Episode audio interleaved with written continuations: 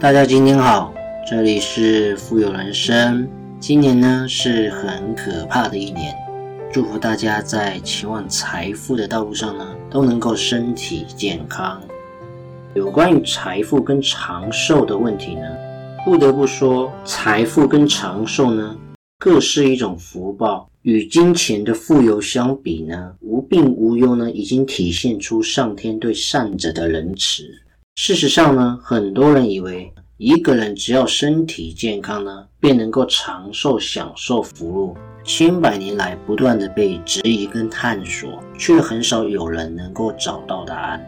因此呢，养生之道便大行其道。然而，当我们掌握了很多精妙绝伦的养生方法，以避免死亡之际呢？最后，我们发现，其实呢，也难以避开死亡。财富跟长寿如何双全呢？这集分享给您。贫富不均呢，本身就是一种社会的常态。当金钱呢，成为我们自己人生价值的一种衡量的标准跟尺度的时候呢？贫富之间的对立跟矛盾呢，就会在此难免。可问题是呢，穷人不会因为憎恨或嫉妒富人而使他的处境有所改观，反而呢，还可能雪上加霜。世界上呢，有长命百岁的人呢，也有一出生就死亡的一个小 baby。所以寿命的长短跟金钱呢是没有关系的，只与福报相连。当然呢，很多人呢现在都使用是用钱买命，比方说你的肝坏了，花钱换肝；心脏坏了，可以花钱换心。处处呢都可以感受到一股有钱就是一切的味道。然而，很多人呢便陷入一个迷失，以为钱呢可以解决掉一切。但是，是否我们想过，生病呢是一种福报亏空的迹象？能否治愈呢？是因为上天有好生之德，他给我们机会呢，改恶向善。能够有这种觉悟的人呢，一般呢会活得比较自在一些。曾经有一个案例呢，说一个富豪呢，为了尽孝道，那他将罹患癌症的母亲呢送到最贵的医院，找了最好的专家，用了最好的药，住在最豪华的病房里帮你治疗。据说呢，他短短一个月呢，便花了三千多万。而且呢，花上上百万呢，请高僧呢帮忙诵经祈福，不料花了这么多的钱呢，也买不了命。等法事呢结束之后呢，这母亲呢也撒手归西。这个故事呢，确实有一些讽刺性的意味。我们常说意外跟明天呢，不知道何者先来，但是福德厚重之人呢，自然不必有所顾虑。与人间相比呢，阴曹地府呢。稍微公平公正的多了，修行好坏呢，只与自身有关。即使呢不为人晓呢，功德呢也不会被上天给磨灭掉。而且呢，很多人都会有一种观念，以为不顺利的时候呢，我去庙里呢烧烧香、磕磕头就好了，便以为这就是一种修行。那我们可能误会了所谓的修行。其实修行修行呢，修是为了避免心生的邪念，行呢是勉励嫉妒众生。当我们在烧香磕头呢，那是一种信仰的表达；去恶从善是修行的开始。但是很多人呢，却将重心放在信仰的表达上，而忽略了修行中最重要的内容。那这样子呢，就有点本末倒置了。当然，修行再好的人呢，也无法脱离生离死别。众生饿死呢，并非可以不死，而是对淡化呢死亡的一种恐惧。像庄子一样呢，对于生死呢认同，但是不被生死的观念呢所束缚。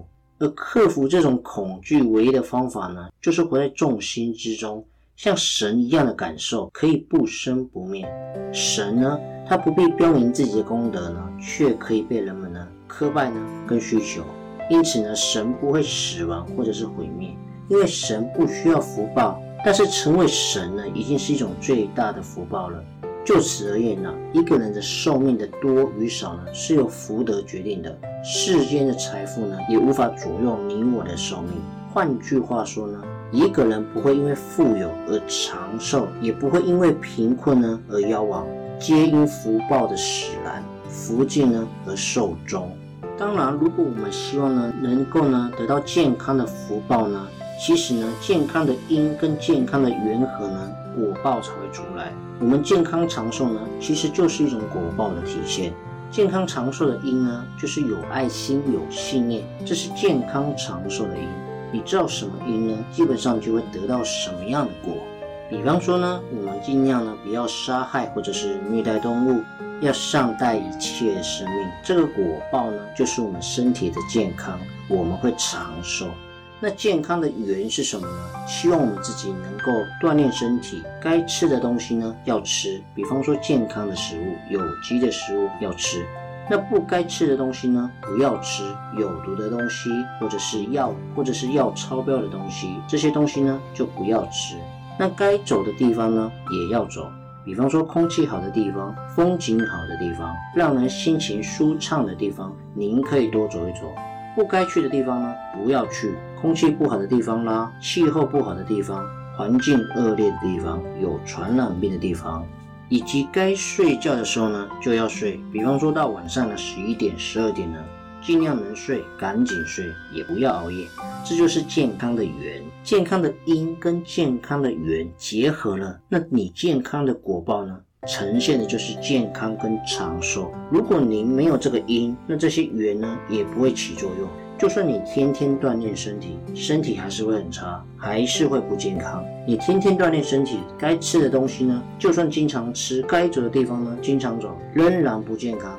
那是为什么呢？是因为缺少了健康的福报。你要爱护生命，你要有信念，这两个呢都要做。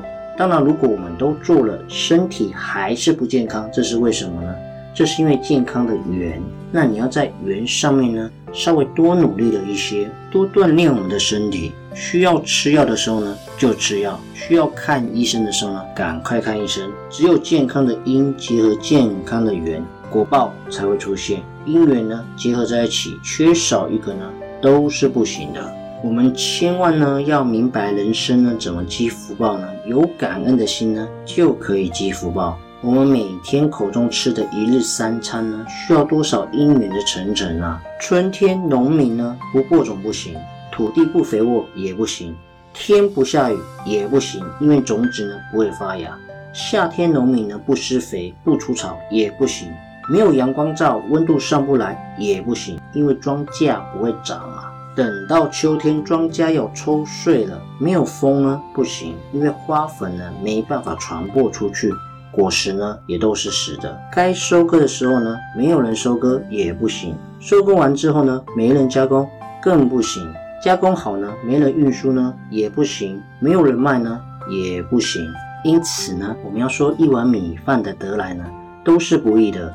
我们有感恩的心呢，就会特别的珍惜，特别的珍爱福报。不会浪费。想要得到什么样的福报呢？就要种下什么样的因，去结什么样的缘，最后呢，才能得到相应的果报。世界上呢，没有无缘无故的果，没有一件事情呢，是能够脱离呢因果的规律的。包含你我的财富呢，也是一样的。所以呢，我们常讲福尽人亡。福是什么呢？就是您一生中的享受。如果你命里头呢，有一百年享受受用。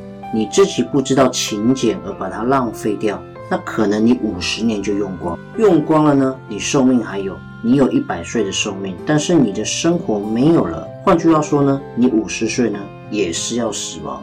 那那个死呢，不是命注定的，是福尽人亡，是我们呢自己把福报糟蹋了。那这才是真实的真相。